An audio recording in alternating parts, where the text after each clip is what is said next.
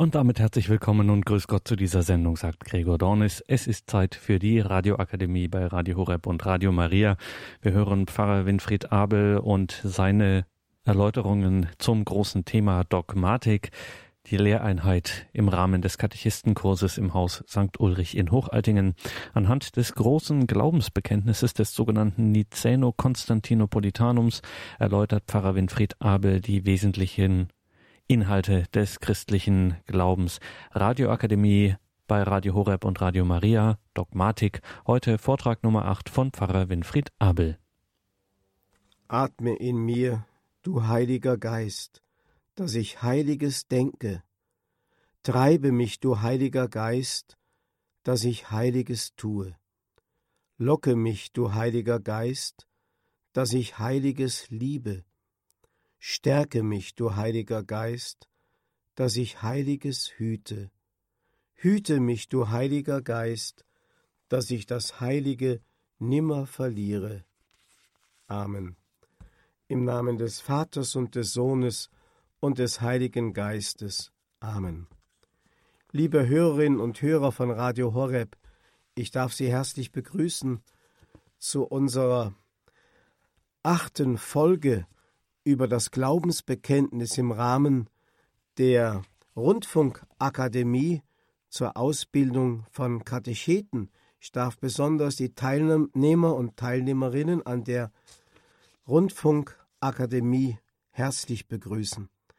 Es geht um das wichtige dritte Kapitel sozusagen des Glaubensbekenntnisses, das ja nichts anderes als eine Ausfaltung des Kreuzzeichens ist, des Vaters, des Sohnes, des Heiligen Geistes, unter dessen Schutz wir uns stellen. Es geht also hier um den Heiligen Geist.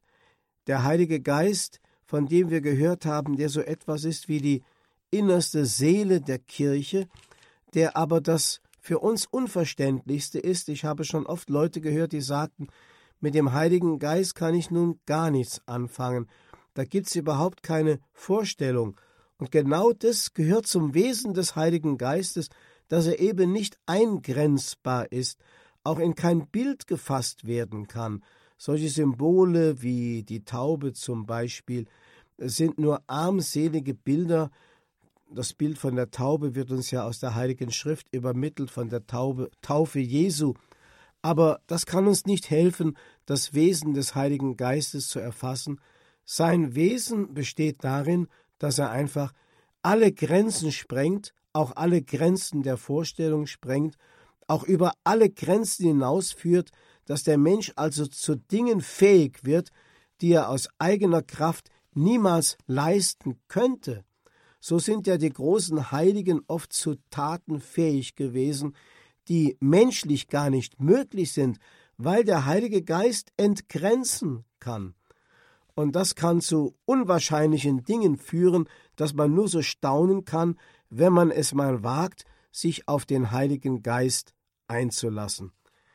Ich sage gerne, der Heilige Geist, von dem wir bekennen, er ist der Herr, er macht lebendig, er geht aus dem Vater und dem Sohn hervor, er ist, wird mit dem Vater und dem Sohn angebetet und verherrlicht, er hat gesprochen durch die Propheten. Wenn man das hört, dann denke ich, der Heilige Geist ist etwas von einer Logik Gottes, die wir Menschen gar nicht begreifen, weil wir unsere eigenen logischen Denksysteme haben. Es gibt so manche Logik, wenn wir zum Beispiel sagen, geteiltes Leid ist halbes Leid. Das klingt logisch. Oder geteilte Freude ist doppelte Freude, kann man auch verstehen. Oder eine Oase ist ein Ort des blühenden Lebens, auch das ist logisch.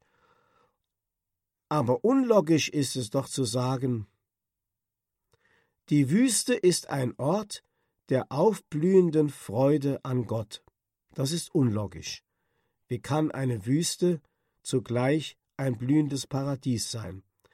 Es gibt so etwas wie eine Logik des Verstandes und es gibt eine Logik des Herzens. Das hat einmal der berühmte Philosoph, Mathematiker ähm, und Physiker Blaise Pascal festgestellt, als er, der meinte, mit den Mitteln des Verstandes Gott ergründen oder gar beweisen zu können, auf einmal dahin geführt wurde, dass er Gott begegnete, aber auf eine ganz andere Weise, so dass er von der Logik des Herzens sprach. Er stellte fest, das Herz hat seine Gründe, die der Verstand nicht kennt. Die Logik Gottes ist weniger für den Verstand des Menschen, sondern für das Herz des Menschen gedacht. Logik, was ist das? Wenn ich ins Lexikon schaue, dann sagt mir das Lexikon, Logik ist die Lehre vom richtigen Denken, vom richtigen Urteilen und Schlüsse ziehen. Logik hat es mit der Mathematik zu tun. Die Mathematik ist eine Wissenschaft der Quantitäten, die dem geschlossenen System der materiellen Welt abgeschaut ist. Die Welt ist aber kein geschlossenes System, sondern offen für das Jenseitige, Deshalb entdecken die Naturwissenschaftler immer mehr Unschlüssigkeiten selbst in der Erforschung der Materie. Der große Physiker Albert Einstein hat einmal gesagt, die sichtbaren Dinge sind nichts anderes als die materielle Ausformung eines geistigen Urgrundes. Und dieser geistige Urgrund könnte mit heiligem Geist übersetzt werden. Und hier sind wir am Kern des Problems. Wir müssen die Worte hinterfragen. Zum Beispiel, was ist ein normaler Mensch? Ein normaler Mensch, so sagen die meisten doch, ist einer, der ebenso seine menschlichen Schwächen, seine menschlichen Fehler hat, der eben auch mal sich einen Seitensprung erlaubt, der manchmal übertrieben im Essen und Trinken ist, der seine Triebe nicht immer im Griff hat, das ist ein normaler Mensch. Aber in der Logik des Heiligen Geistes ist ein normaler Mensch ein Mensch nach der Norm Gottes. Wer kennt diese Norm? Wie kann ich diese Norm erfassen? Bin ich normal? Wie ist das mit einem Behinderten beispielsweise? Ist er nicht normal?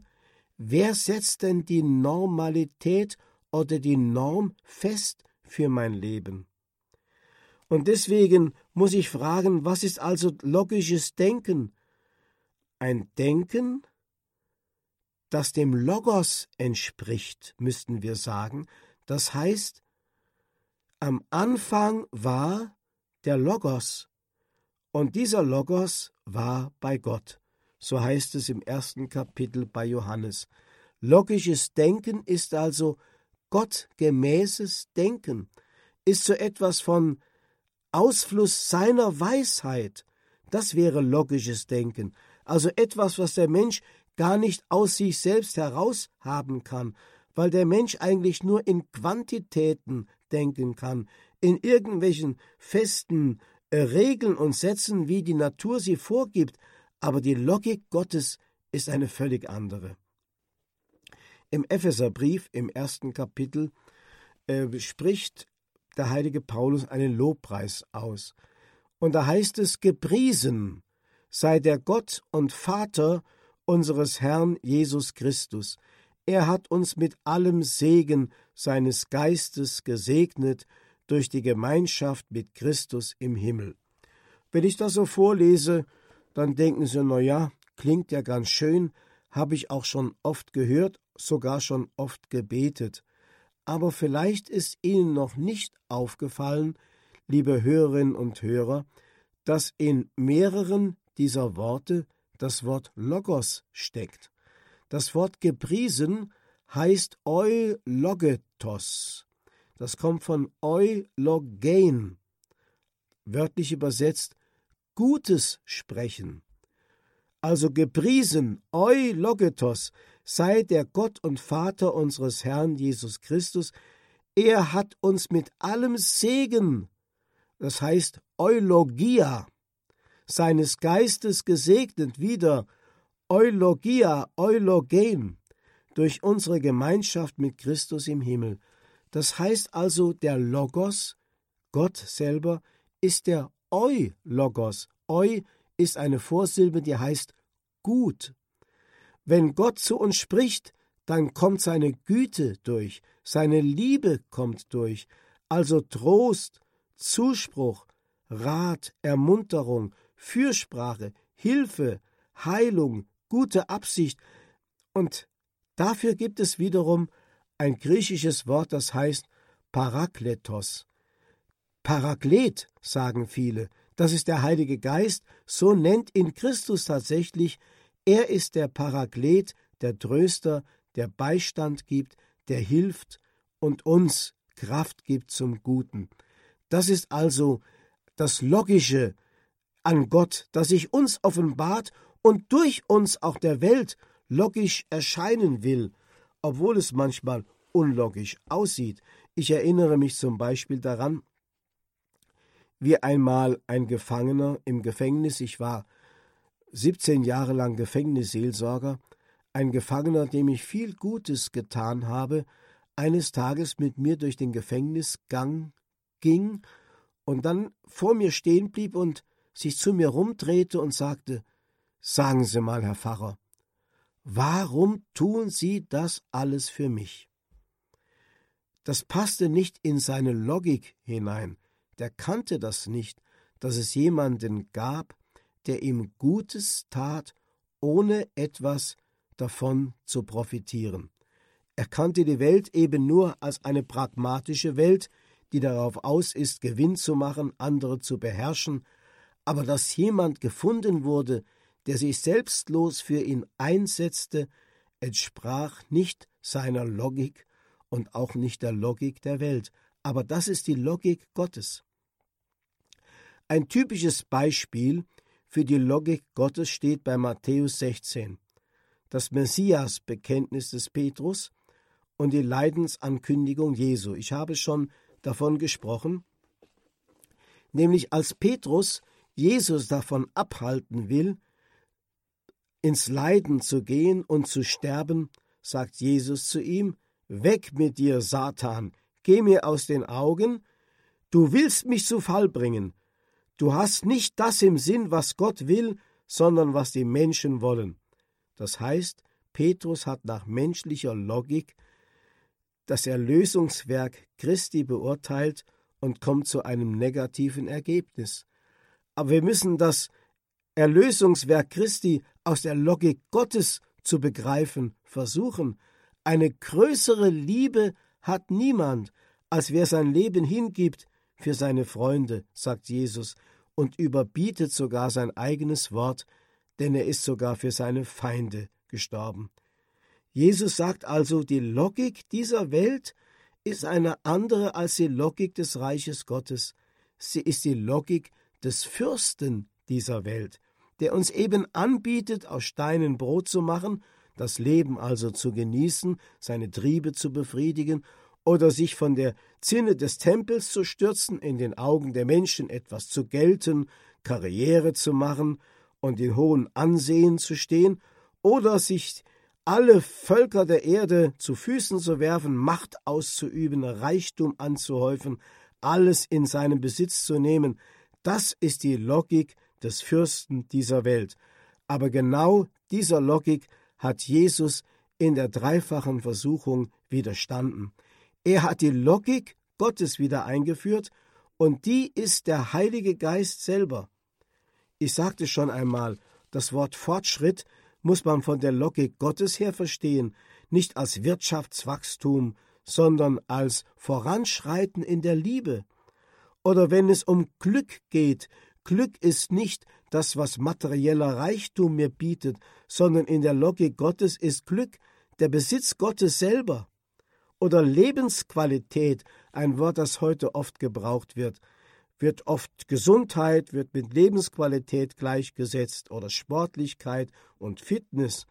Aber echte Lebensqualität bedeutet doch nach der Logik Gottes, dass ich wirklich das Leben Gottes in mir trage und in ihm den Frieden gefunden habe, den die Welt nicht geben kann. Das ist Lebensqualität.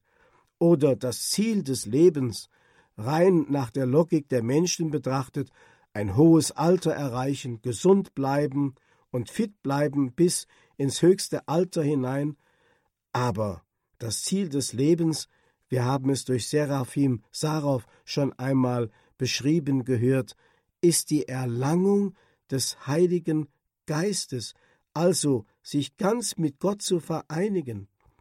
Oder was wir unter Freiheit verstehen. Im Sinne der weltlichen Logik ist Freiheit Beliebigkeit, aber im Sinne der göttlichen Logik ist es die Freiheit der Kinder Gottes, die uns nicht davon entbindet, nach seinen Geboten zu leben. Und so geht es weiter. Das heißt, es gibt überall die Logik der Menschen, die irdische Logik und die Logik des Heiligen Geistes. Und hier ist wieder das Problem der innerweltlichen Schlüssigkeit, also der innerweltlichen Logik, die die geistigen Welten gänzlich unberücksichtigt lässt. Dass die Menschen also auch in der Kirche sehr oft mit menschlicher Logik an die Theologie und an die Kirche und an die Pastoral herangehen und gar nicht merken, dass Gott ganz andere Wege gehen. Im 16. Kapitel bei Johannes lesen wir, wie Jesus bei seinen Abschiedsreden sagt, Euer Herz ist von Trauer erfüllt. Doch ich sage euch die Wahrheit. Es ist gut für euch, dass ich fortgehe. Denn wenn ich nicht fortgehe, wird der Beistand nicht zu euch kommen, gehe ich aber, so werde ich ihn zu euch senden. Das heißt also, die Logik Gottes bedeutet, sein Gehen macht den Raum frei für das Kommen, nämlich seines Heiligen Geistes. An der Nahtstelle von seinem Gehen und Kommen, sagt der Auferstandene, empfanget den Heiligen Geist. Johannes 20. Das weist darauf hin, dass Jesus eigentlich schon der Weggegangene ist. Daher auch die merkwürdigen nachösterlichen Erscheinungen, die die Jünger schon nicht mehr recht interpretieren können. Sie erkennen ihn nicht. Der Heilige Geist ist es, der erst die Interpretation schaffen muss. Ein typisches Beispiel für die Logik Gottes wird uns auch von Lukas gegeben, und zwar beide seiner Schriften, nämlich seines Evangeliums und der Apostelgeschichte, haben es mit der Herabkunft des Heiligen Geistes zu tun. In beiden Fällen steht am Anfang eine Widersinnigkeit, eine fehlende Schlüssigkeit, eine Aporie, eine Ausweglosigkeit. Wie soll das geschehen? Nach innerweltlicher Logik ist keine Voraussetzung vorhanden. Wie soll eine Jungfrau, die unverheiratet ist und mit keinem Mann eine Verbindung pflegt, wie soll sie die Mutter eines Kindes werden? Und wie sollen die Jünger, die völlig ungeeignet sind und ungebildet sind, hinausgehen bis an die Grenzen der Welt und das Evangelium verkünden? Wie soll das geschehen?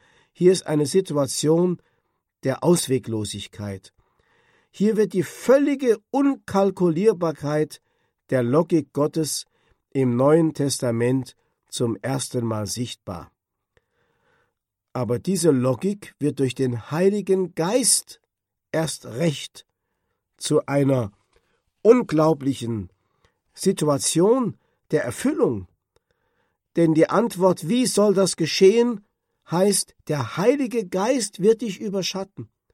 Und in der Apostelgeschichte, die ratlosen Jünger wie sollen wir den Auftrag erfüllen, bis an die Grenzen der Erde zu gehen? Die Antwort heißt der Heilige Geist.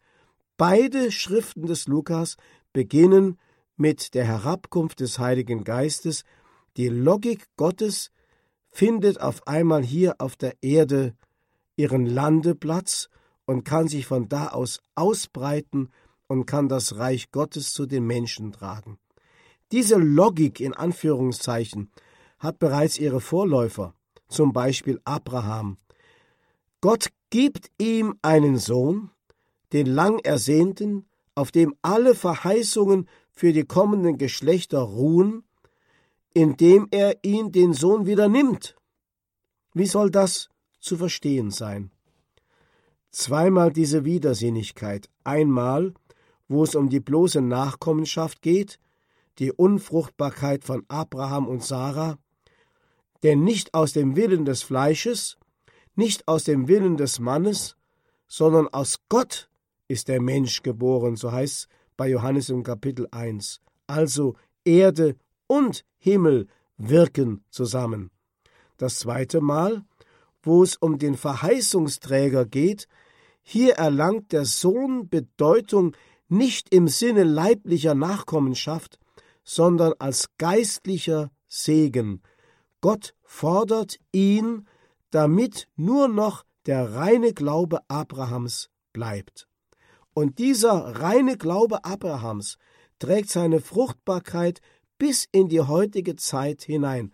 Jeder von uns, der die Heilige Schrift liest, der an Christus glaubt, lebt von dem Glauben, der sich fortgesetzt hat, von Abraham her bis heute.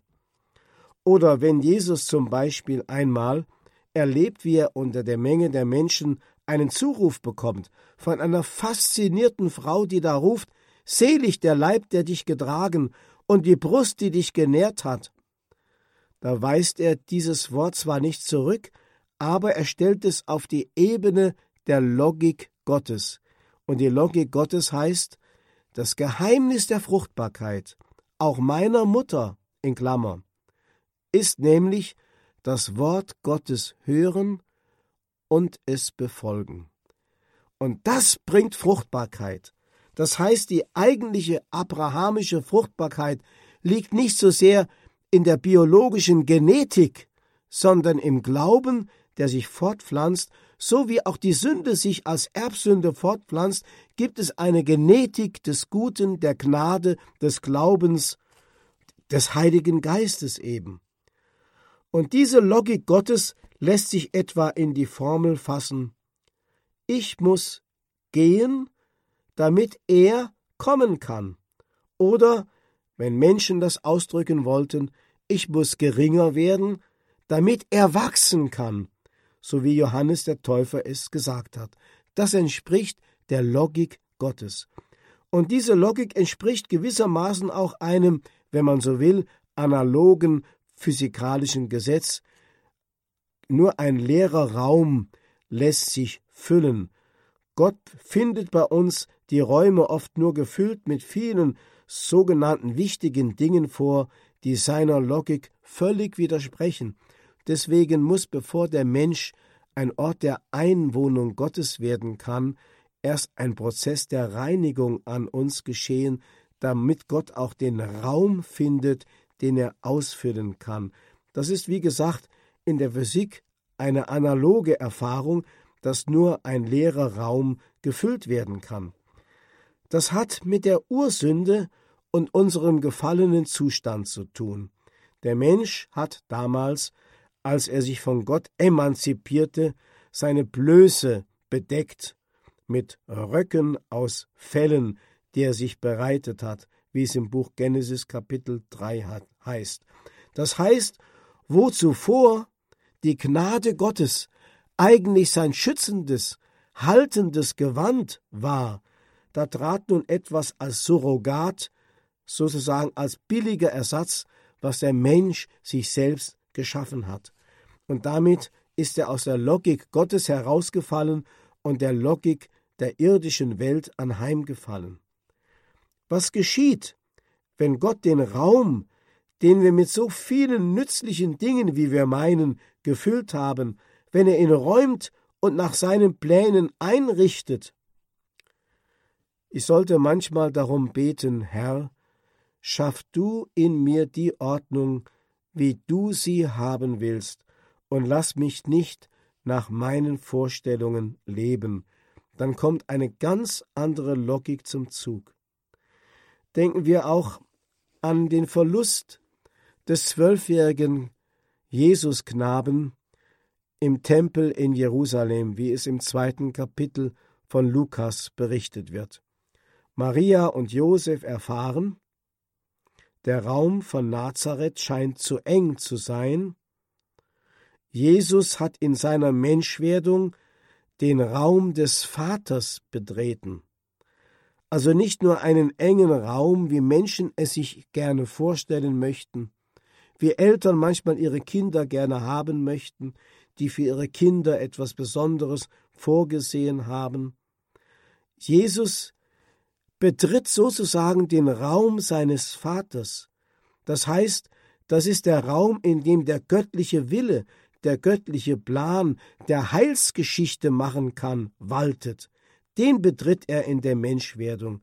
Das spielt sich zwar lokal an einem kleinen, begrenzten Ort wie Nazareth ab und vielleicht auch in der Werkstatt des Josef, aber in Wirklichkeit umfasst es die ganze Welt. Die ganze Welt ist der Raum des Vaters. Und deswegen musste Jesus seinen Eltern diese ja unlogisch klingende Antwort geben. Musste ich nicht in dem sein, was meines Vaters ist? Das heißt, den Raum ausfüllen, den mein Vater mir hier zur Verfügung gestellt hat. Die Eltern dürfen Jesus nicht festhalten, die Jünger dürfen Jesus nicht festhalten. Auch Maria Magdalena nach der Auferstehung, wie sie die Füße Jesu umfasst, als sie ihn erkennt, dass es eben nicht der Gärtner, sondern der auferstandene Christus ist, sie darf ihn nicht festhalten. Auch die Emmaus-Jünger, als sie ihn erkennen und umarmen wollen, können ihn nicht festhalten. Diese Logik besagt, Gott kann nicht wirken, wenn wir nicht loslassen. Und das bedeutet manchmal, seine eigenen Ideen beiseite tun, sich nicht auf das einlassen, was mir nützlich erscheint, oder nicht den Weg unbedingt gehen, der mir als der einzig richtige erscheint. Ich erinnere mich, dass einmal, als mein Bischof mich an eine Stelle versetzt hatte, die ich ungern angenommen habe, ich wurde von einem Ort, an dem ich in einer gewissen Sonderseelsorge ein Haus leitete, ein Zentrum für Jugendliche, in eine ganz normale Pfarrei versetzt.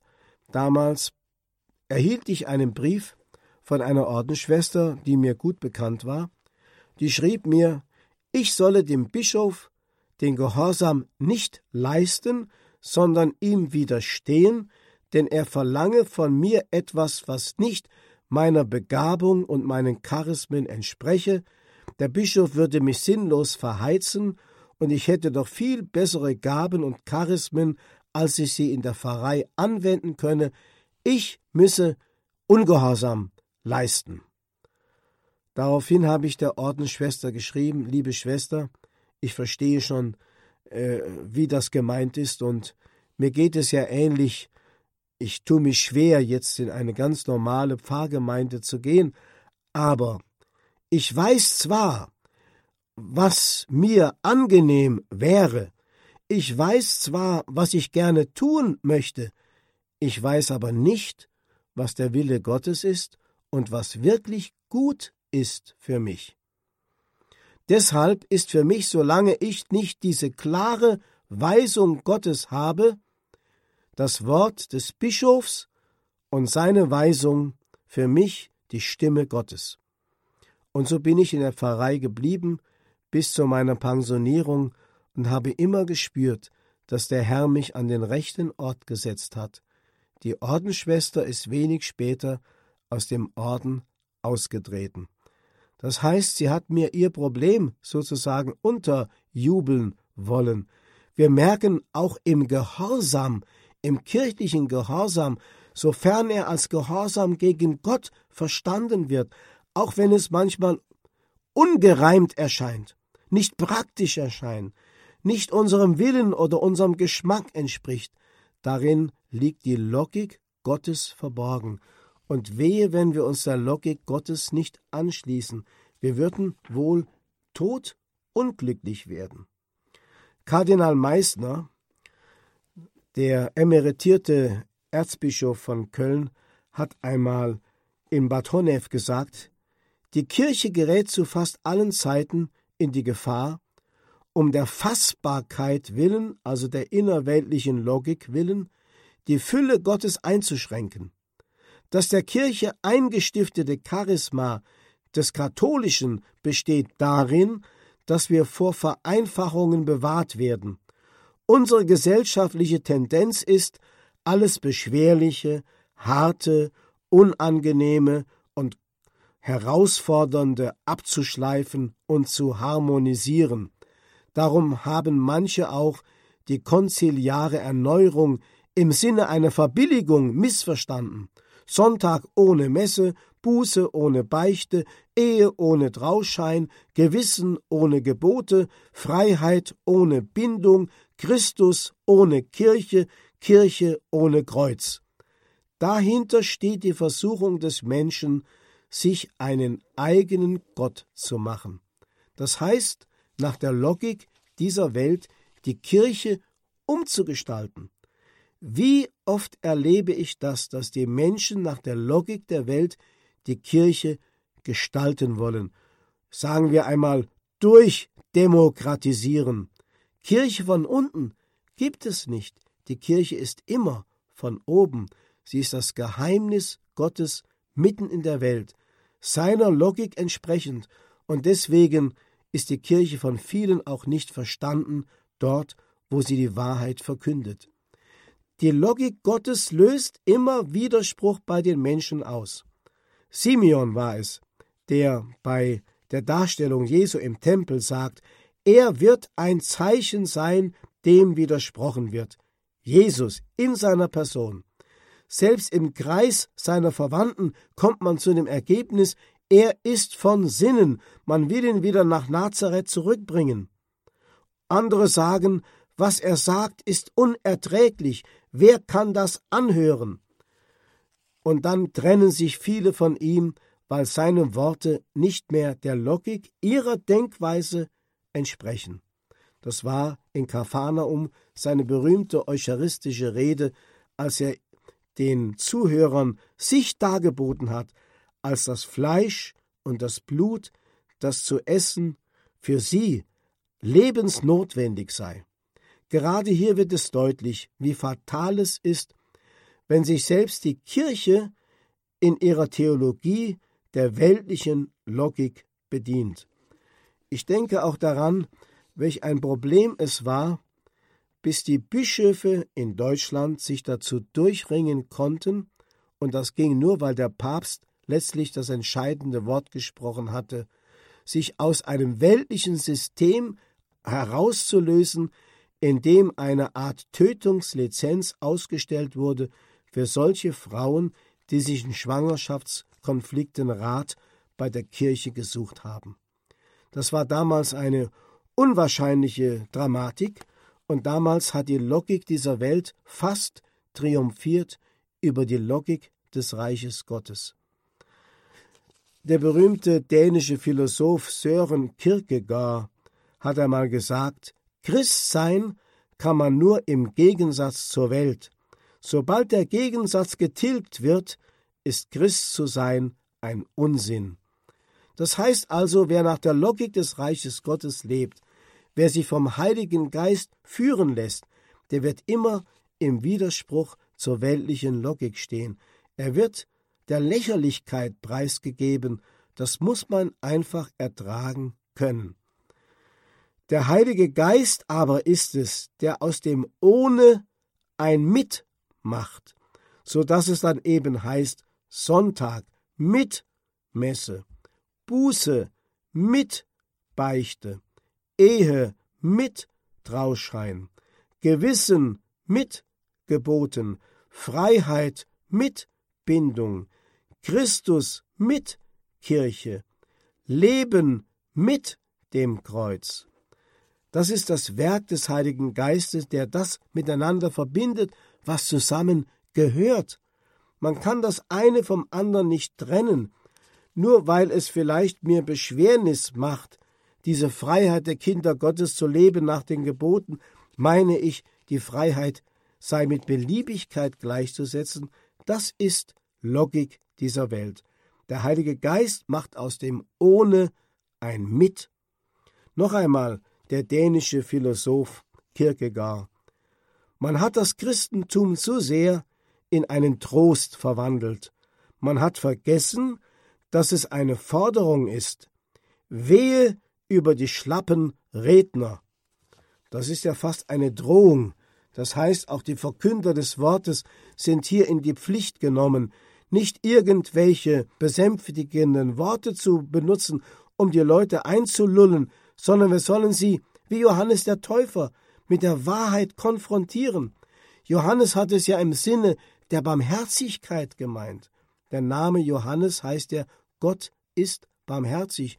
Und seine Barmherzigkeit bestand darin, die Diagnose zu stellen, den Menschen damals ihre Erlösungsbedürftigkeit, ihre Sünden vor Augen zu stellen, weil er den Arzt und den Heiland kannte, der gerade mit diesen Krankheiten aufräumen wollte und die Menschen heilen wollte, der ja schon im Raume stand. Deswegen hat die Kirche die Aufgabe, den Menschen die Diagnose zu stellen, damit sie ihnen den Heiland offenbaren kann.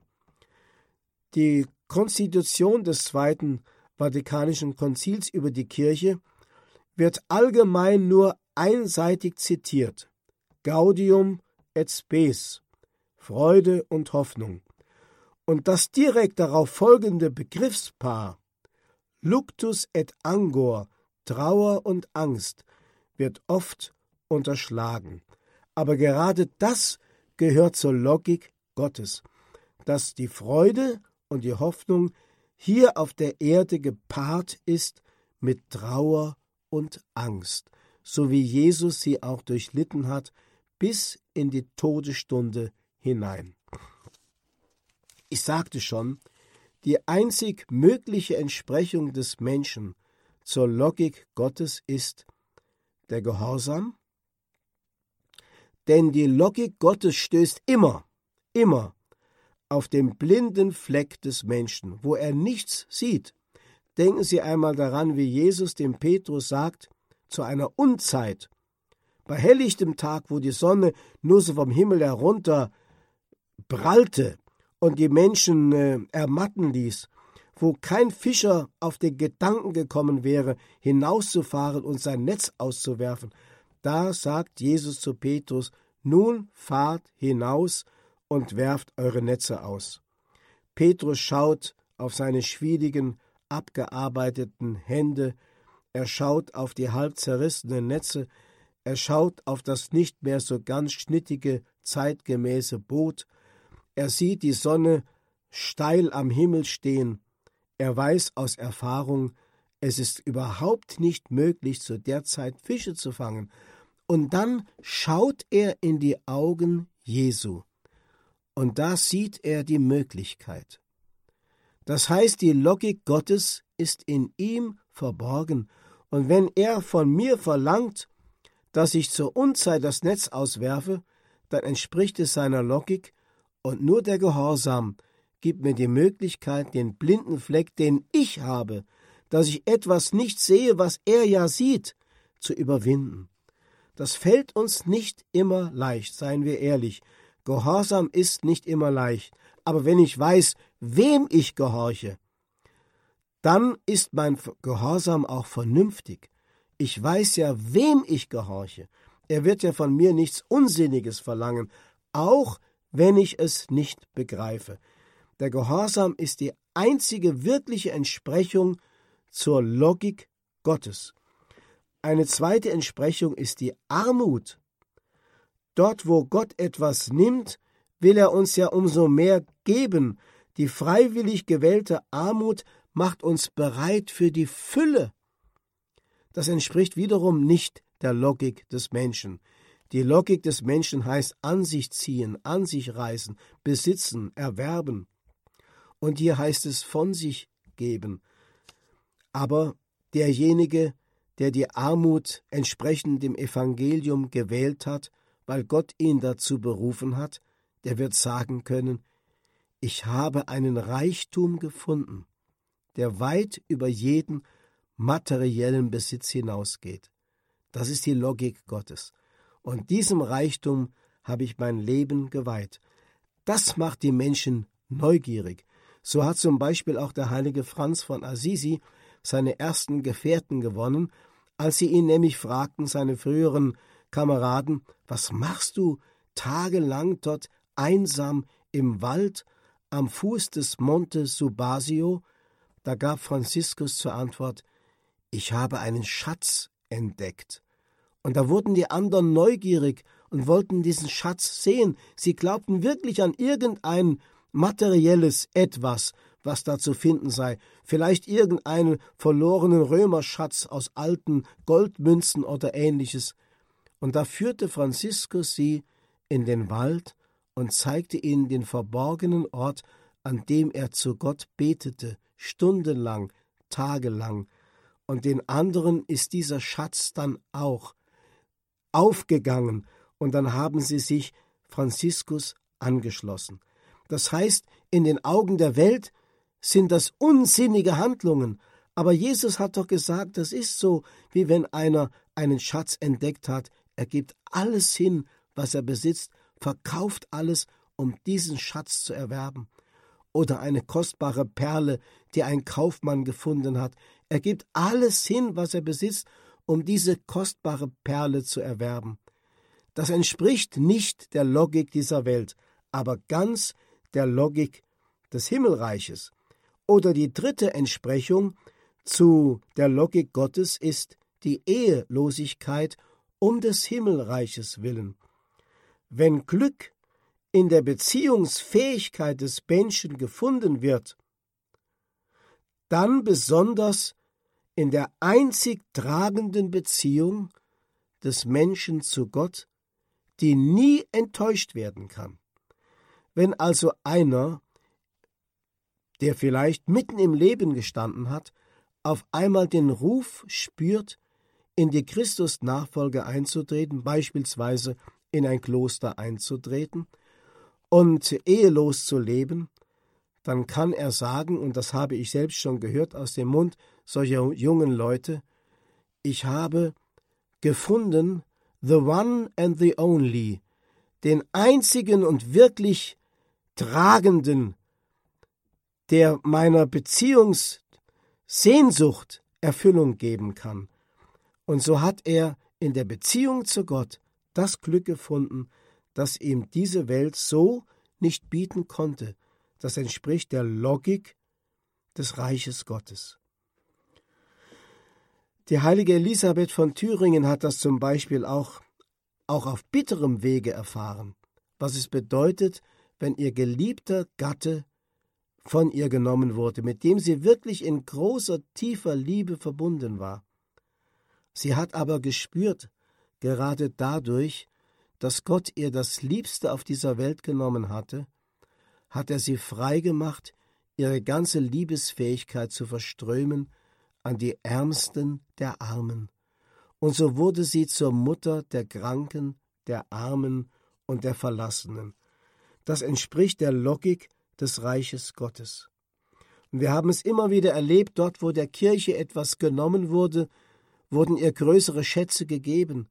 In der Säkularisation ähm, um 1803 herum, wo der Kirche viele weltlichen Besitztümer genommen wurden, kam es zu einer geistlichen Erneuerung und Auffrischung der Kirche. Es gibt eine Litanei der Demut mit der Bitte um den Geist der göttlichen Logik mit dem ich nun diese Betrachtung beschließen möchte. Vom Wunsche, geachtet zu werden, befreie mich, o Jesus. Vom Wunsche, gelobt zu werden, befreie mich, o Jesus. Vom Wunsche, anderen vorgezogen zu werden, befreie mich, o Jesus.